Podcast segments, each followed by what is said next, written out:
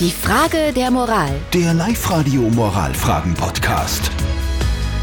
Wir kümmern uns heute um das Thema von Roland, der uns geschrieben hat, dass sein Nachbar sämtliche Strecken mit dem Auto fährt. Auch wirklich die paar Meter Viere zum Supermarkt und zum Wirten wird alles gefahren. Wie soll Roland ihm sagen, dass er das schlecht findet? Auf unserer Live-Radio-Facebook-Seite wird schon ganz fleißig diskutiert. Die Priska schreibt da zum Beispiel, gar nicht. Wenn der Nachbar Auto fahren darf, ist er wohl schon erwachsen und kann seine eigenen Entscheidungen, wie sinnvoll oder sinnlos auch immer, selber treffen.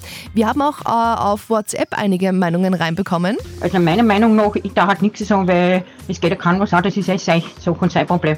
Und ich muss eh erst danken zahlen. Also ich darf halt nichts sagen. Ich habe die ultimative Lösung.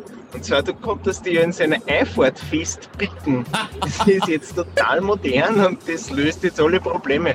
Habe ich erst gestern auf der Migräsautobahn wieder erlebt. Okay. Auch ein sehr interessanter Ansatz.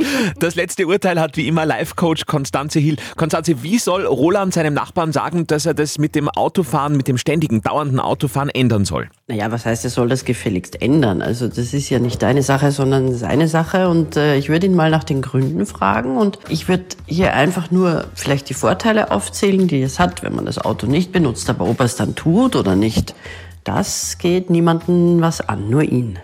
Also fürs eigene Gewissen schon ein bisschen droppen, dass da mm, vielleicht andere Möglichkeiten bestünden, aber ändern kann man es schlussendlich nicht. Ja. Roland, ich hoffe, wir konnten dir weiterhelfen. Nächste Frage der Moral nächsten Mittwoch. Falls ihr eine Geschichte habt, wo ihr sagt, hey, das würde ich gerne mal besprochen wissen, schreibt uns einfach rein über unsere Website liveradio.at.